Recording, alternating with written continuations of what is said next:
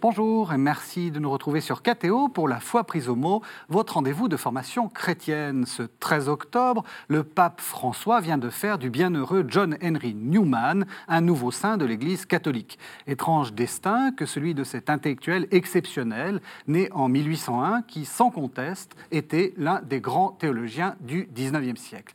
Alors qu'il était une des stars de l'Église anglicane, voici qu'il s'est converti au catholicisme en 1845 pour devenir oratorien et pour poursuivre avec la même intelligence son œuvre théologique jusqu'à sa mort en 1890. Comment comprendre cette canonisation intervenue neuf ans après sa béatification par Benoît XVI Est-ce la vie de Newman que l'Église canonique canonise, pardon, ou bien est-ce aussi son œuvre? Et si c'est le cas, qu'a-t-elle aujourd'hui à nous dire? Voici les questions que je vais poser à mes deux invités, le père Jean-Robert Armogat. Bonsoir. Bonjour. Vous êtes théologien et vous êtes le président de Communio et vous êtes un des grands spécialistes de Newman. Et puis un autre grand spécialiste de Newman, ce Grégory Solari. Bonjour. Bonjour. Vous êtes philosophe, euh, vous êtes professeur associé à l'Institut catholique de Paris, vous connaissez très bien Newman et c'est très intéressant parce que vous êtes aussi le directeur des éditions Ad Solem et nous avons très souvent eu l'occasion de montrer vos livres et euh, c'est pour nous l'occasion de dire la qualité de ce que vous faites. Merci beaucoup. Alors, euh, peut-être avant de commencer cette émission, euh, surtout avec vous, Monsieur Solari, vous étiez déjà venu pour, euh, pour parler de Newman. Nous avons fait déjà plusieurs émissions euh, sur Newman en 2008 et puis en 2010 lors de la béatification. Euh, et donc, nous invitons les téléspectateurs à s'y reporter sur www.ktotv.com. Aujourd'hui, c'est plutôt l'actualité de, de, Newman. Qu'est-ce qu'il a à nous dire aujourd'hui et pourquoi le pape l'a canonisé? Alors, peut-être quand même essayons de revenir un peu en arrière et, de montrer quelle est sa vie. Euh, très rapidement, est-ce que, quels sont pour vous les points les plus importants de la vie de Newman? Père Amogat. Ben, je dirais tout à l'heure, vous avez dit qu'il s'est converti au catholicisme. J'ai toujours évité de parler de conversion, comme lui-même d'ailleurs. C'est un passage. Et pour lui, c'est euh, la stricte continuité de ce qu'il avait toujours essayé de défendre dans l'Église anglicane. Il a trouvé l'aboutissement de son parcours dans l'Église catholique. Et je dirais que, on a souvent dit que les convertis sont des gens encombrants, euh, le fait de trouver dans l'Église catholique la suite normale de son parcours dans l'Église d'Angleterre n'a pas été toujours bien compris euh, de la part des catholiques qui estimaient, en particulier les, anciens catholiques, je dirais, ceux dont les familles étaient restées catholiques dans l'Angleterre réformée, euh, n'ont pas très bien compris comment un anglican pouvait prétendre être catholique dans la fidélité à ce qu'était la vocation même de l'Église d'Angleterre. Mm-hmm. Pour vous, quelles sont les grandes étapes de, la vie de Newman Pour moi, c'est la première conversion. La première conversion au sens de, celle qu'il relate dans l'Apologia en 1816. Il a 15 mhm. ans et il, fait, euh, il prend conscience à travers son, assentiment, l'assentiment à une doctrine euh, définie, construite, euh, de ce qu'il n'y a d'en fait que deux êtres qui existent dans l'univers, une expérience existentielle, une conviction existentielle on pourrait dire, euh, lui-même et, son créateur. Et c'est cette relation euh, personnelle, radicale, qui pourrait faire fi de toutes les médiations, euh, qui s'impose à Newman comme le point d'Archimède de ce qui va être sa pensée et de son parcours spirituel, de son parcours ecclésial aussi. Paradoxal, parce qu'en fait, cette conversion a lieu dans un milieu qui est plutôt de type calviniste, anglais, davantage que anglican, qui est sa, son, église, son église mère de sorte qu'il y a comme une espèce de, paradoxe ou d'équivoque plutôt. Euh, il se convertit dans un milieu calviniste, euh, il hérite de schèmes qui sont des schèmes de la réforme euh, fondamentaux. ce qu'il dit dans l'Apologia, vous le lisez dans la première ligne de l'institution chrétienne de Calvin. Il va, fidèle, il va y être fidèle toute sa vie, comme anglican et comme catholique. L'équivoque, c'est qu'il a cherché, euh, il a été dans le fond un anglican euh, se découvrant finalement, non pas comme anglican, mais comme catholique. Et que mhm. ça lui a pris quasiment 15 ans pour se rendre compte que euh, ce qu'il cherchait, ce qu'il était, ce n'était pas un calviniste anglais devenu anglican, mais en, fait, il a fait un saut, il est passé d'un calvinisme pensé et domestiqué dans l'anglicanisme Un catholique romain. Donc ça va de pair à ce que vient de dire le père Amogat, c'est-à-dire que la vraie conversion, c'est le moment où il se convertit à Dieu d'une certaine façon. Oui, et comme dit très bien le père Amogat, son, passage euh, dans, l'Église catholique euh, reste un passage. Euh, ce n'est pas une conversion. Euh, ça n'est que la continuité. C'est la continuité. Il peut y avoir des, accents qui vont être plus saillants dans le catholicisme, évidemment, mais il y a une continuité, de fond. Mhm. Alors, je ne voudrais pas qu'il y ait une ambiguïté, parce que les téléspectateurs ont dû entendre que Grégory Soleil et moi, nous insistions sur l'aspect spirituel de Newman. Mhm. Et ce qui est passionnant, c'est que si effectivement euh, Grégory et moi avons retenu cet aspect, c'est aussi l'aspect dans ce très grand intellectuel qu'était euh, Newman. Mhm. Et euh, ce qui est passionnant, c'est que ce très grand intellectuel, nous avons noté que les moments décisifs de sa vie ont été la première conversion, le passage, mais il reste tout de même une superbe intelligence. Et euh, je dirais, c'est tout de même assez bien de voir qu'un universitaire est canonisé. Ça n'arrive pas souvent d'avoir des saints euh, euh, universitaires canonisés, à part Thomas d'Aquin, Albert le Grand et Ozanam, il n'y en a pas eu des masses. Mmh c'est important ce que, ce que vous dites, c'est-à-dire que le, la vie intellectuelle n'est pas incompatible avec une vie, avec une vie spirituelle. Bien sûr. Justement, cette vie intellectuelle, c'est quoi? Euh, On dit souvent qu'il était euh, professeur à Oxford, euh, qu'il a eu un, avant, avant la. moi, je vais quand même utiliser le mot conversion, mais qu'il a, eu une, qu'il a eu une, influence intellectuelle importante. Est-ce que c'est vrai? Est-ce que c'était vraiment un, grand intellectuel, ou est-ce que c'est nous qui, après, a, posteriori, trouvons que c'est merveilleux d'avoir un, un prof d'université à canoniser? Alors, il y a deux choses. D'abord, il faut comprendre ce que c'était qu'être un, don, un prof à Oxford au XIXe siècle, y compris aujourd'hui. Euh, euh, j'ai enseigné à Oxford, euh, dans, les beaux jours, j'avais des étudiants. Bon, donc, Vous êtes bientôt canonisé. certainement, les étudiants, pas moi.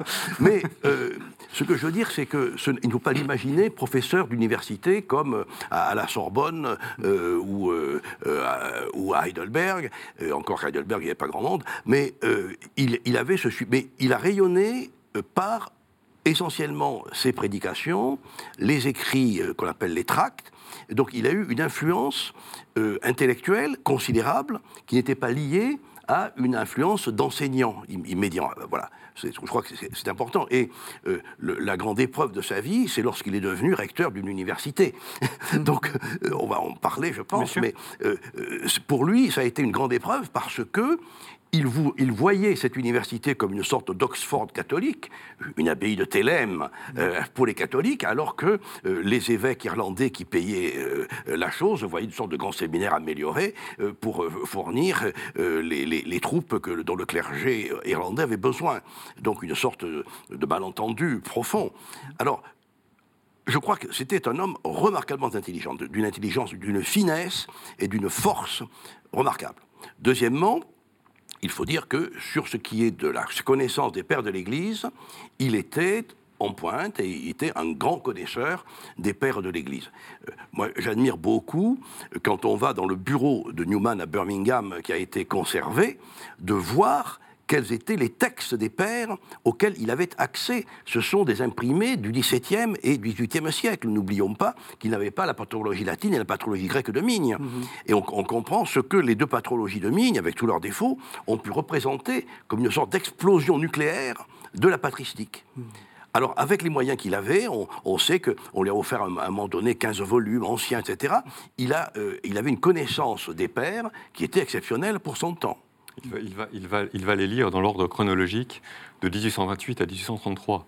Euh, en grec, en latin, en syriaque, il va, se faire aider par un, ami du mouvement d'Oxford. Euh, mais il faut peut-être revenir à la, stature de, professeur, euh, d'homme de raison de, Newman. La question de la raison, c'est une question centrale chez lui, parce qu'il hérite, dans le fond d'un problème, qui est le problème de l'empirisme, qui est le problème de comment poser un assentiment de quel droit puis-je assentir à une, vérité religieuse ou à une doctrine religieuse il faut définir ce que c'est l'assentiment. Hein, c'est le terme cardinal, j'allais dire, mais central, de, le thème central de, Newman. Assentir, c'est être d'accord avec une vérité de foi. C'est arriver à une certitude absolue. absolue. Voilà. À une certitude absolue. Maintenant, euh, la conclusion de Newman, euh, c'est que la raison n'arrive pas à une, certitude absolue et n'arrive pas à donner la raison ultime qui fait qu'on va passer d'un faisceau de probabilités, d'une accumulation de probabilités, euh, au moment où on dit oui, c'est vrai.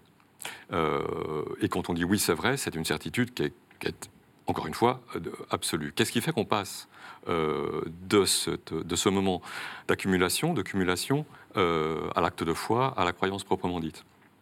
Question débattue par les empiristes, par John Locke et par d'autres. John Locke que Newman lit et dont il est toujours très très très très proche. Mhm. John Locke. Euh, donc pardon, c'est un philosophe anglais du siècle précédent. Hein, philosophe anglais du, du, XVIIe. Euh, deux, siècles avant. Un, cartésien, un cartésien anglais euh, d'une certaine manière ou d'une manière certaine. Mais Locke défend l'idée d'un assentiment qui ne serait pas validé par des raisons suffisantes. D'où l'éthique de la croyance. Hein. Euh, vous n'êtes pas habilité à poser cet acte de foi parce que cet acte de foi ne repose pas sur un nombre de raisons suffisantes. C'est un vrai problème pour, euh, évidemment, pour, entre guillemets, l'épistémologie religieuse, la théorie de la connaissance euh, mise en œuvre et validant, justifiant un acte de foi. Et ça l'est pour Newman parce que c'est le contexte dans lequel il se trouve, c'est le problème auquel il a à faire face et auquel il veut répondre. Et en fait, ça va être son travail toute sa vie, euh, d'arriver à faire sauter le verrou, le verrou lockien, le verrou de... Et sa réponse, ça va être euh, un élargissement de la raison. Là, j'emprunte une, formule qui est celle de, de, Joseph Ratzinger, Benoît XVI, qui insistait sur l'élargissement de la raison. Qu'est-ce que c'est que l'élargissement de la raison? C'est qu'à un moment donné, dans le raisonnement, s'introduit une autre grandeur que celle de l'entendement, une autre grandeur que celle de la seule raison, quand la raison est réduite à, disons, au seul rationalisme, on va dire. Cette grandeur euh, autre, cette grandeur plus grande, c'est la logique de la charité.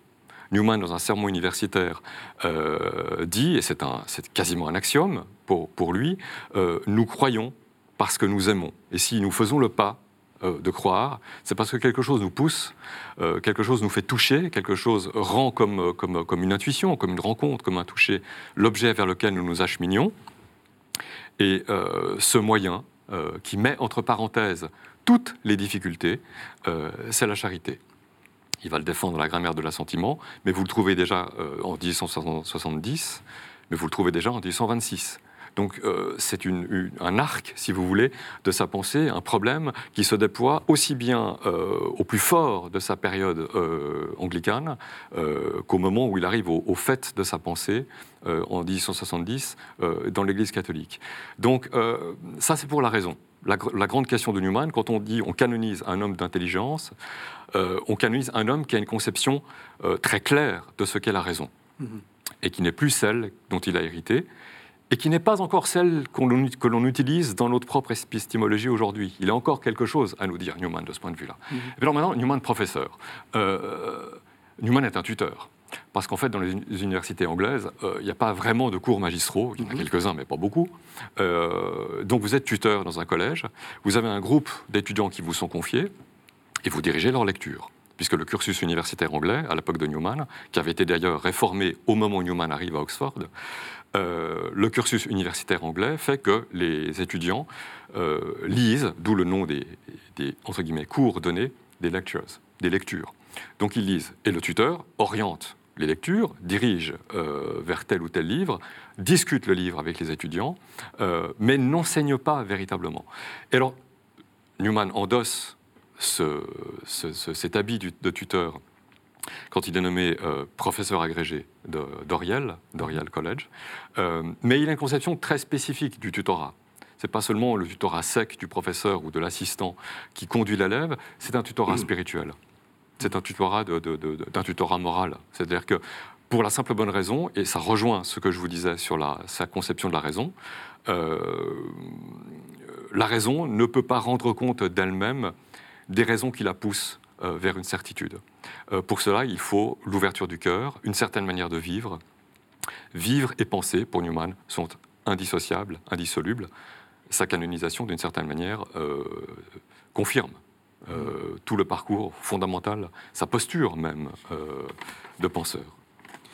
Moi, je crois que la canonisation de Newman est un événement important du XXIe siècle. C'est un don qui est fait à l'intelligentsia catholique euh, du XXIe siècle, pour nous rappeler qu'il y a divers types de rationalité. Et, et, ça, c'est tout à fait étonnant, d'abord parce qu'il baignait dans cette atmosphère philosophique que Grégory Solari a rappelé, le 19e siècle positiviste, tout ce qu'on voudra. Mhm. Et voilà qu'il a eu cette, intuition profonde qu'il y a une rationalité de la foi qui est tout à fait logique dans une conviction, un sentiment, conviction, qui est absolue, qui est radicale et absolue. Et ça, je crois que c'est quelque chose qui euh, est extrêmement important pour la pensée euh, chrétienne du XXIe siècle. Je vais peut-être dire quelque chose de, naïf, mais euh, justement, les, dogmes, les choses qu'il faut croire, on nous les a toujours présentées comme des choses qu'il faut croire, et donc qu'il ne faut pas chercher à, faire un assentiment ou quoi que ce soit, il faut les croire, point. Est-ce que c'est ça la, la nouveauté, Newman? Alors, je crois qu'il y a deux choses. Il y a d'abord sa grande idée du, dogme vivant, du développement euh, du dogme, qui n'est pas une évolution euh, au sens darwinien euh, du, terme, mais qui signifie que tout le, toute la révélation se déploie dans l'histoire. Ça, c'est un point très important. Mmh.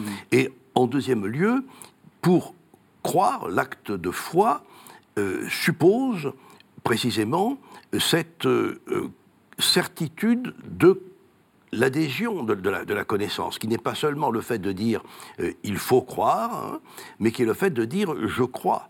Et quand nous disons je crois, c'est à la première personne, moi, qui m'engage. Et le je crois du credo, n'est pas seulement euh, je crois qu'il va pleuvoir ce soir, hein, mais c'est euh, je crois parce que le contenu de ce que je crois s'impose à moi. Mm-hmm si vous voulez, euh, euh, la grande intuition de, Newman, ce qu'il a voulu montrer, euh, parce que ça lui avait posé un problème, ça posait un problème à l'anglicanisme, qui était, coincé dans une certaine conception de la, doctrine et, du dogme. Si vous voulez, si penser et vivre sont indissolubles, pardon, néanmoins, vivre précède penser. Euh, c'est peut-être pas une séquence chronologique, mais enfin mm. néanmoins vivre précède le penser. Auquel cas, euh, toute l'entreprise de Newman hein, peut être vue de la manière suivante euh, les formalisations doctrinales, dogmatiques, les formalisations sont secondes. Mm. Alors il n'y a pas de dialectique chez Newman entre ce que l'on vit et puis ce que l'on pense. Il n'y a pas de, de, de, de dialectique. il n'y a pas de, non. va-et-vient. Non, il n'y a pas d'opposition. D'opposition, Il n'y a pas d'opposition. Simplement, il faut partir à partir du bon point de départ. Et le bon point de départ, c'est d'abord ce dont on vit. Or, cette vie dont on vit, et qui est comme euh, élucidée, explicitée, développée euh, à travers d'abord euh, ce que l'on pense, ensuite ce que l'on dit, le langage, et ensuite les dogmes mhm. dans, dans, le, dans, la, dans, la, sphère religieuse. Mais c'est un, un, un, cas d'herméneutique, limite l'herméneutique religieuse que Newman met en place. mais c'est un cas d'herméneutique. vous ne comprenez ce que, ce que vous vivez vous ne comprenez ce que vous, d'une certaine manière, vous saviez déjà. Newman le défend dans la, grammaire de l'assentiment, quand il parle de, en anglais, antecedent probabilities. C'est comme si vous aviez déjà une vue antécédente de ce vers quoi vous allez vous acheminer. Et c'est cette vue antécédente, comme une préconnaissance, mhm. ce qui est assez difficile à qualifier, enfin, prenez-la comme ça, une préconnaissance qui fait que euh, vous allez être poussé, euh, quand bien même il y a des difficultés ou des, euh, à dire oui, c'est vrai. Bon. donc, la vie prime les l'informel, l'esprit vivant, prime chez Newman sur les formalisations. Mais l'originalité de Newman, contrairement à ce que beaucoup vont faire après lui et avaient commencé à faire avant lui, c'est justement de ne pas instituer de dialectique. Il n'y a pas d'opposition. Parce que le dogme, alors à ce moment-là, n'est plus, euh, s'il est vu après cette vie, et dans cette vie dont nous vivons, c'est la vie du Christ en nous, c'est la vie baptismale, euh, un rôle spéculaire, un rôle de miroir. Il me montre ce que je ne sais pas ce que je vis, celui euh, qui est en moi que je ne vois pas. Euh, je le comprends comme ça. Enfin, toute la mm. grammaire que l'assentiment est construite de cette manière-là. Le développement, vous en parliez, euh, Père Armogat, le développement, ce n'est pas tellement le développement de la doctrine, c'est même pas tellement le développement du dogme, c'est le développement de l'Église. Newman mm. dit euh, au théologien anglican dont il est le contemporain, avant, juste avant son passage à Rome, il dit Mon apport, c'est d'avoir montré que l'Église est vivante. L'Église est un organisme, l'Église est une vie. Une vie se développe, elle change de forme. Et pour être la même, elle doit changer souvent. Mhm. Bon. Euh, donc ce n'est pas le dogme qui, euh, qui, se développe euh, en rigueur de terme, c'est l'Église. C'est pour ça que le développement dogmatique n'a pas été compris après Newman, à, mhm. commencer par les théologiens romains, mhm. Perron, le grand théologien romain Perron, qui était un ami de Newman, et qu'il a accueilli, l'un des rares à l'avoir vraiment accueilli quand il a passé à, Rome, l'a à peu près compris. Après, en raison du renouveau scolastique, on a assimilé le développement dogmatique à une science des conclusions. Hmm. Une machine de syllogisme. Oui, une hmm. machine, mais une machine de syllogisme. Donc hmm. on l'a réduit à l'épistémologie, on l'a réduit euh, à une compréhension de la révélation comme une série de propositions dont on développe par syllogisme euh, le contenu. Pour Newman, ce n'est pas d'abord ça. Ce que Grégory nous explique est très important pour euh, permettre de comprendre ce qui a été, je dirais, peut-être l'épreuve décisive, à savoir le Concile Vatican I et la manière euh, brutale, simpliste, dont l'infaillibilité pontificale a été soutenue par, en particulier, les théologiens romains, il faut bien le, dire, et les ultramontains français. Mhm. Donc Newman n'a jamais euh, démenti qu'il y a une inhérence profonde de l'Église et que cette inhérence de l'Église, c'est par la bouche de Pierre qu'elle s'exprime. Donc l'inhérence, c'est le fait de ne pas se tromper.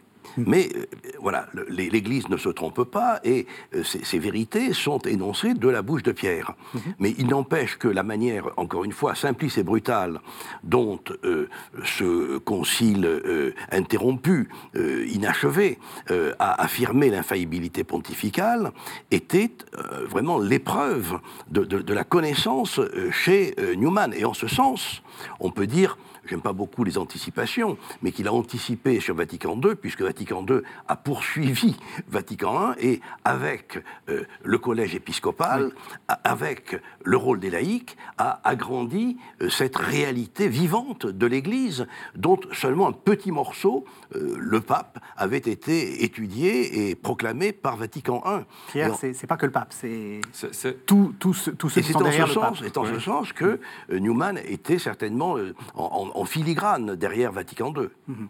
J'aimerais juste qu'on termine, on va, on va, continuer, on va continuer avec, euh, en parlant de ça, mais j'aimerais juste qu'on termine sa, sa, vie, comme ça on pourra faire euh, la, une deuxième partie dans cette émission. Euh, les grandes étapes après, après ce qu'on a appelé sa, sa conversion, il devient, comme vous disiez, directeur de, enfin, président, je sais pas, d'une université, recteur, recteur d'une université, il devient cardinal ce sont que quelques événements. Ça dit quoi derrière? Quelle est cette vie? Eh ben, euh, je dirais deux choses. D'abord, qu'on a mis du temps pour le nommer cardinal, et lui-même le remarque d'ailleurs. Euh, et puis, euh, deuxièmement, je l'ai dit tout à l'heure, l'université irlandaise était reposée, me semble-t-il, sur un malentendu entre ce que lui pensait faire et ce que les évêques irlandais attendaient de, lui. Et moi, j'admire beaucoup, dans la, correspondance de, ces années-là, nous montre un Newman d'une obéissance d'église dont je n'aurais jamais été capable. Il ne faut jamais oublier que souvent on, met l'accent, on, insiste, quand on parle de Newman comme formateur, comme éducateur, euh, en raison de sa stature d'universitaire d'Oxford, euh, qu'il met en œuvre dans la constitution de l'Université catholique d'Irlande. Il euh, ne faut pas oublier que, comme le dit très justement le, père Armogat, c'est un homme très obéissant. Bien. Il a sa pensée, il ne cède pas d'un pouce quand il pense avoir raison. Euh, même devant les théologiens romains ou la censure romaine, euh, mais devant tout le monde, euh, qui que ce soit. Mais là, il est très obéissant, et donc les propos du recteur Newman de l'Université catholique de, Dublin, ce sont les recteurs d'un homme qui se coule dans ce qu'on lui a demandé de faire. Mhm. C'est-à-dire de créer une université catholique et de parler au nom de l'appareil. Or, quand vous lisez les, les, conférences données, qui sont remarquables par ailleurs, euh, parce qu'il ne peut pas s'empêcher de rester un homme d'Oxford. Donc, euh, euh, néanmoins, quand on vous lisez les conférences de, de, de, de l'idée d'université, et que vous les comparez avec d'autres textes de la période catholique après, il y a des choses qu'il ne reprendra pas, une épistémologie et des louanges qu'il ne, ne, recommencera pas. Par exemple, il y a des, des louanges envers Aristote qui sont tout à fait contextuels et conjoncturels et qui ne réapparaîtront plus euh, auparavant, bien au contraire, euh, après, pardon, euh, au contraire. donc il faut, faut faire attention. C'est juste parce que la, on va dire la théologie qui était à la mode était une théologie thomiste qui avait une, une certaine acquaintance avec Aristote. Et donc c'était normal de faire des oui, mais pas encore. Ça va venir plus tard. Ça, ça va venir plus tard. Mais je, voilà, je vous, vous parlais de, du bémol que Newman va, va apporter, alors que lui-même a été formé dans l'Oxford qui avait remis au goût du jour un, certain Aristote, mhm. quand, il, y, entre, en 1817, euh, l'Aristote de la, de la poétique, mhm. de la rhétorique et de l'éthique, qui marque à vie Newman. Newman a toujours dit Je suis éthicien et je suis logicien. Bien. Il le reste toute sa vie. Euh, encore une fois, l'éthique, la vie, la logique, la pensée. Les choses sont dites et c'est très clair. Néanmoins, ce n'est pas l'Aristote de la métaphysique, ce n'est pas l'Aristote euh, de la logique, euh, c'est-à-dire de la logique formelle.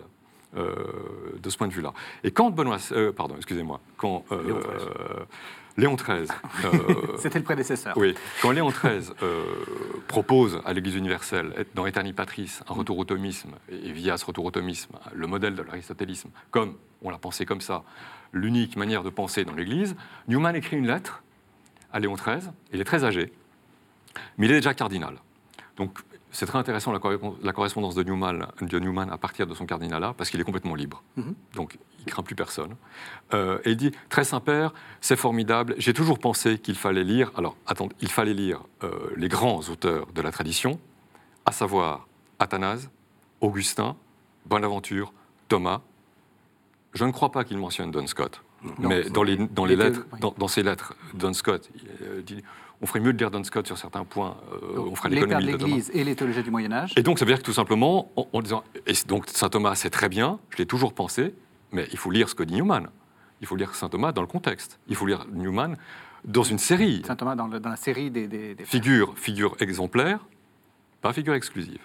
Je vous propose qu'on entende une, une, un premier écrit de Newman. C'est une, c'est vous, je crois, qui me l'avez, euh, qui m'avait proposé. Hein. C'est une lettre. Euh, c'est le père Ah, c'est le père C'est une, une, lettre. D'ailleurs, vous allez me dire comment se prononce le, le monsieur? Dolgerns. Dolgerns. c'est une, une, lettre à John Dolgerns qui date de janvier 1847. Et maintenant, après avoir lu ces sermons, je dois dire que je pense qu'ils sont, dans l'ensemble, les meilleures choses que j'ai écrites et que je ne puis croire qu'ils ne sont pas catholiques et qu'ils ne seront pas utiles. À vrai dire, à ce moment, je veux dire après les avoir lus et d'autres choses semblables, le sentiment me vient, ce qui ne se produit pas souvent en dehors de cela, mais à de tels moments il est vif, que l'on ne m'a pas encore rendu justice. Mais je dois laisser cela à celui qui sait ce qu'il doit faire de moi. Les gens ne me connaissent pas, et parfois ils me méconnaissent à demi mais cela a été même la part des saints. Ce peut bien être la mienne. Celui qui accorde les dons est le meilleur juge de la manière de s'en servir. Il est seul à pouvoir faire ce qu'il veut, et il sait ce qu'il fait. Cependant, c'est pour moi à certains moments un sujet d'étonnement que de voir comment ma vie se passe. Je n'ai jamais été mis en avant, et maintenant j'ai moins de chance que jamais pour cela car il semble qu'il y ait ici comme une forme de fer, quoique je puisse me tromper. Ce que je veux dire, c'est que les gens ne se préoccupent nullement d'approfondir leur vue. C'est naturel. Ah voilà, on a entendu euh, la voix, si j'ose dire, de, Newman par, euh, à travers celle de Michel Dargent, notre, notre comédien. J'ai envie de vous poser la, question euh, sur ce qui s'est passé tout à l'heure, la, canonisation de, Newman, et surtout sur ce temps euh, vous avez dit euh, il a été euh, il a été un peu mis de côté. Bon, il a, il a été nommé cardinal, mais enfin il y a une sorte de ça a été il a été difficile de le recevoir. Est-ce que vous pensez que cette canonisation est une réhabilitation? Et si c'est une réhabilitation, pourquoi si tardive? Alors moi je pense surtout que euh, la canonisation, la béatification, puis la canonisation de Newman vont dans la ligne de l'interprétation qui doit être donnée de Vatican II.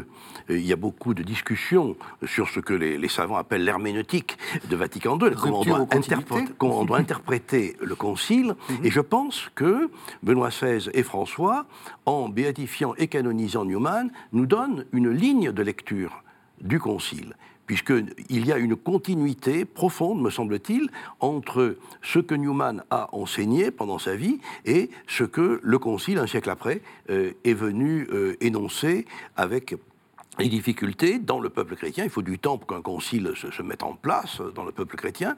Et je pense que euh, l'ecclésiologie, la doctrine de l'Église de Newman, sa doctrine du laïcat, euh, son enseignement sur euh, la connaissance de la foi sont des choses que euh, Vatican II a largement permis d'ouvrir. Quand on lit les textes de Vatican II sur, par exemple, la révélation, euh, sur euh, l'Église comme lumière des nations, euh, sur le, rôle de l'Église dans, le monde, on retrouve des inspirations de Newman. Et j'ajouterai, pour finir cette petite sortie de l'actualité de Newman, que le catéchisme de l'Église catholique cite Newman, je ne sais plus, une bonne quinzaine de fois. Donc c'est vraiment quelqu'un qui est d'une grande actualité pour comprendre Vatican II. Vous êtes d'accord? Oui, et j'élargirais même la, perspective le pape François nous parle très, régulièrement de la synodalité. Qu'est-ce que la synodalité? Euh, C'est la participation active de, tous les baptisés à la vie de l'Église, comme agents et non pas comme, comme, euh, euh, figure passive, comme une Église d'enseignés, mais une Église de, chrétiens responsables, en ce sens qu'ils répondent à leur baptême par leur vie, par leur témoignage, par ce qu'ils disent, par ce qu'ils font, encore une fois, par leur vie. Euh, c'était l'ecclésiologie que, défendait Newman. Euh, S'il réagit si vivement à la convocation du Vatican I et à une conception, une, représentation faussée de ce qu'est l'autorité dans l'Église, mm-hmm. qu'il craignait voir le jour euh, après, le, après Vatican I, à savoir une Église très verticale, monarchique, en raison de la faiblité, concentrée euh, pensait-on mhm, euh, mhm. sur le pape, alors qu'en fait c'était toute l'Église qui était réputée euh, infaillible, et le pape manifestant cette infaillibilité, Newman avait défendu en 1859 dans un essai qui lui a quasiment valu presque une mise à l'index, ce qu'on appelle la consultation des fidèles en matière de doctrine. Chose très classique, dont il fait l'histoire dans ce, dans ce petit texte. Mhm. Petit texte donc, qui lui vaut quasiment une condamnation, euh, mais qui était préparé par d'autres textes euh, très, plus importants de la période anglicane, consacrés à, la, à ce qu'on pourrait appeler le, charisme prophétique de l'Église, euh, quelque chose de plus diffus, comme une atmosphère, comme un milieu, comme une ambiance, comme une autorité répandue dans toute mhm. l'Église, à savoir dans chaque fidèle baptisé, la communauté c'est chaque fidèle, euh, et qu'il voit à l'œuvre, euh, quand il écrit son tout premier livre, en 1831, durant la crise arienne. Euh, d'une manière un peu provocante, mais il va le reprendre comme, comme catholique. Il dit, quand on observe la crise arienne, on constate qu'il y a eu comme une suspension de l'exercice de l'autorité du côté de la hiérarchie, et, que la, et que la foi, l'orthodoxie, a été gardée par les fidèles, par les gens simples, euh, qui n'avaient peut-être pas, comme il dit, euh, qui avaient une raison, euh, raison de la foi, mais qui n'avaient peut-être pas les moyens de donner raison de leur foi. Or, dit-il, ce qu'il appelle la raison implicite préexiste toujours, et la condition pour qu'il y ait explicitation, pour qu'il y ait formalisation, etc.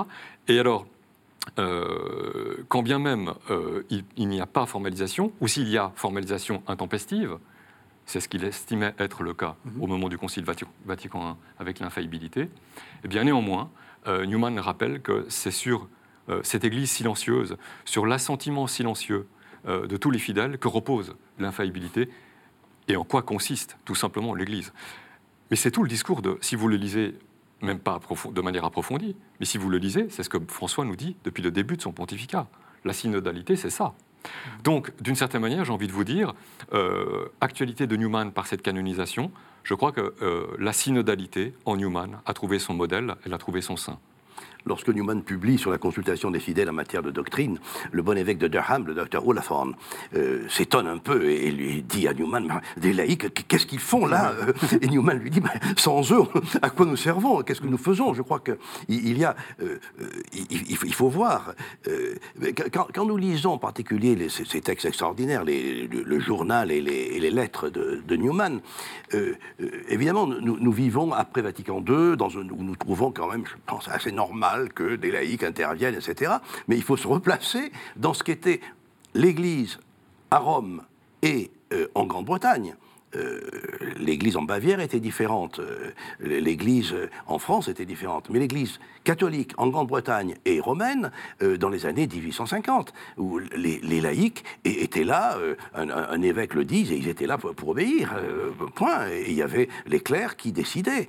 Et lorsque Newman vient en disant, mais il y a le consensus de la foi qui repose dans, les laïcs, et au moment où, tout allait fléchir, où le seul Athanase défendait la vraie Christologie, la vraie doctrine sur le Christ, heureusement que, que les foules étaient restées fidèles à la vraie doctrine. Et c'est pas les évêques qui étaient tous passés à l'arianisme qui allaient faire quelque chose. Alors, dire ça, c'était quand même un peu scandaleux. Ça l'est encore aujourd'hui, non? Ça l'est encore un petit peu aujourd'hui.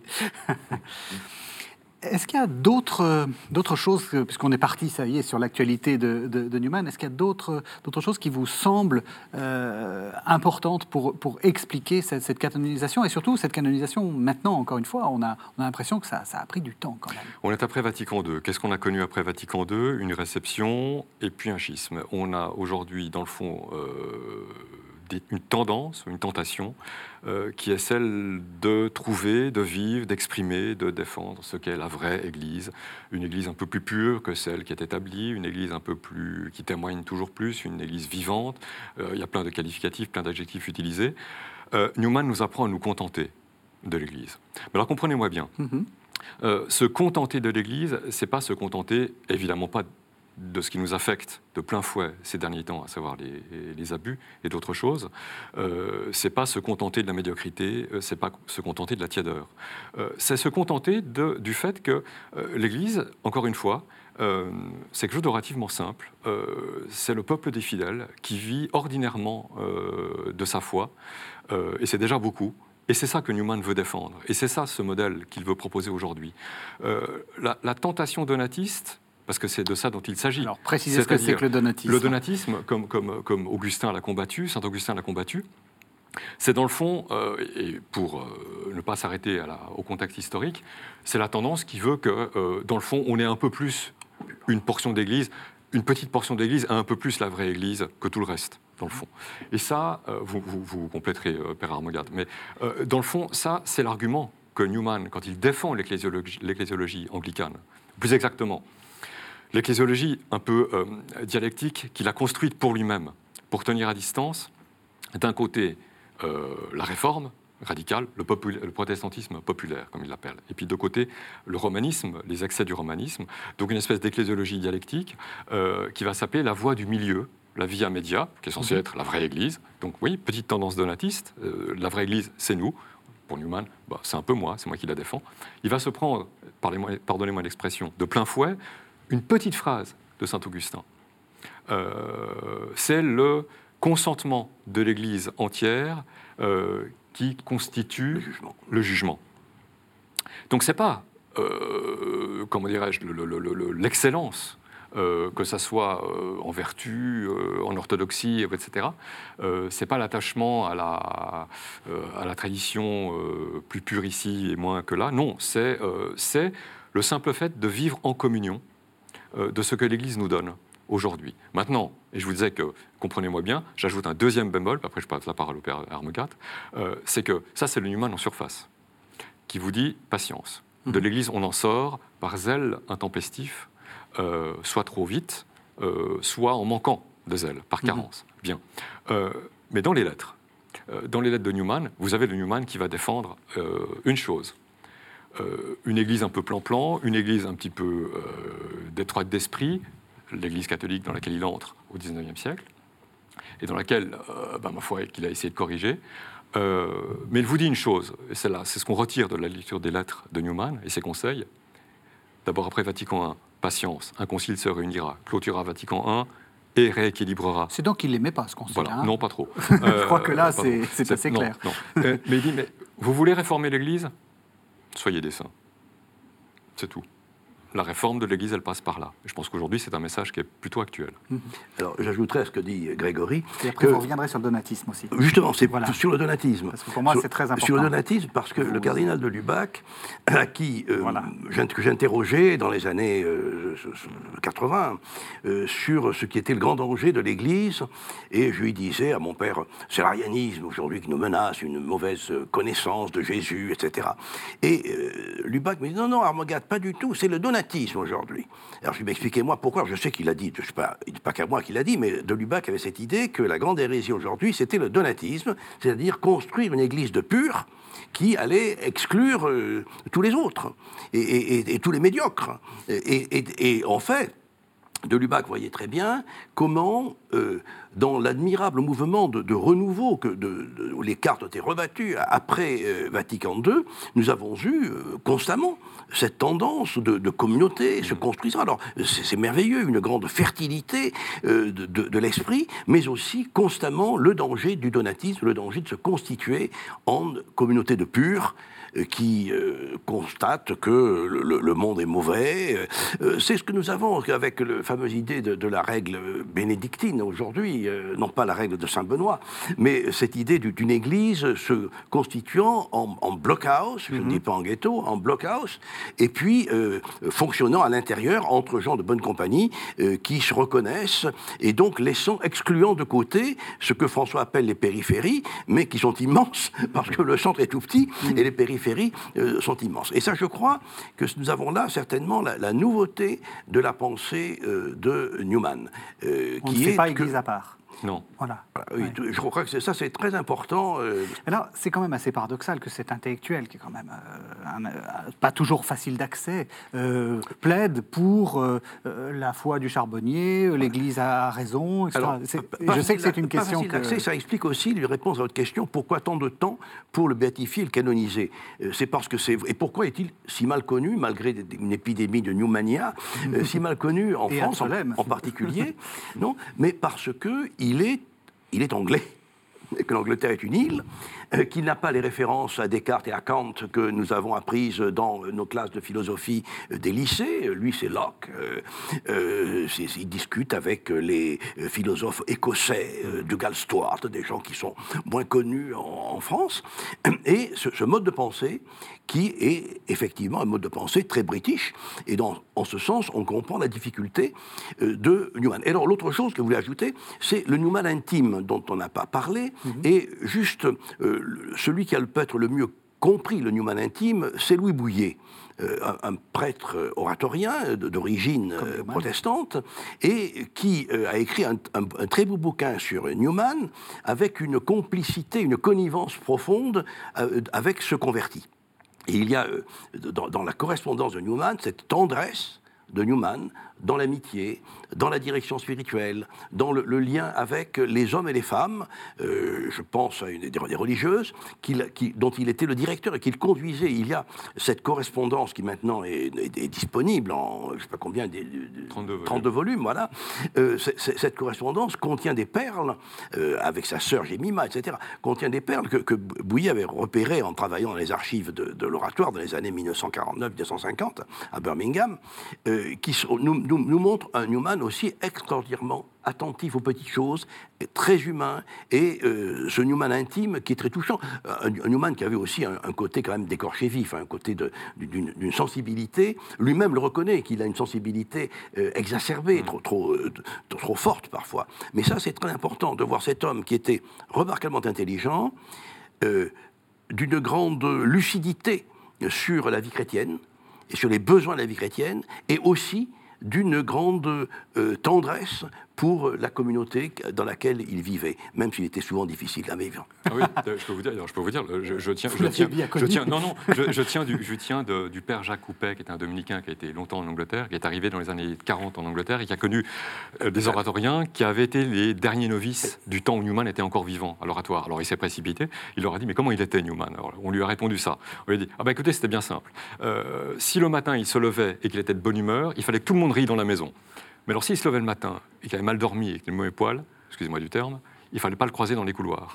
Donc Newman, c'était, en fait, c'était quelqu'un de, c'est un homme réel. Newman. Euh, d'ailleurs, c'est ce, qui frappe un, ancien collègue anglican ou un ami anglican qui lui rend visite alors qu'il est, je ne sais pas s'il est déjà, oui, il est déjà cardinal et il est âgé, euh, euh, à l'oratoire de Birmingham. Il s'attend à voir un homme un peu solennel, un homme d'appareil, etc. Et pas du tout. Il a une description très, euh, euh, très, très, très, très touchante. Euh, un homme âgé, un peu voûté, un grand front caché par ses, par ses cheveux, des yeux clairs, avec une mélancolie dans le regard, comme celle d'un homme qui a traversé beaucoup de, de, combats, et en même temps une très grande joie, une très grande simplicité. Et il insiste, pas du tout un prêtre, pas du tout clérical, plutôt un anglais. Mais je vous propose qu'on retrouve cet anglais dans le texte que vous nous avez proposé. Donc, c'est un extrait de, ce journal, Fleuve, 1859-1879, où justement il va parler de. on lui reproche à Rome de ne pas faire assez de convertis. On me demande pourquoi les catholiques me comprennent si peu. La raison vient de ce que je ne fais pas assez de convertis. Voilà pourquoi on pense à Rome que je ne fais rien. Partout, avec les catholiques, faire des convertis, c'est faire quelque chose. Et ne pas en faire, c'est ne rien faire. Et plus encore, ça doit être des conversions spectaculaires, de grands hommes, des aristocrates, de savants, non pas simplement de pauvres gens. À Rome, ils imaginent voir l'Angleterre revenir en bloc dans l'Église. Et l'instrument de cette conversion en masse, c'est la conversion des personnes de haut rang. Je suis tout à fait différent. Mon but, mon principe d'action, mes forces vont dans une autre direction. Pour moi, ce ne sont pas les conversions qui importent en premier lieu, mais la formation des catholiques. Je me suis tellement tenu à cela qu'on dit que je conseille aux protestants de ne pas devenir catholiques.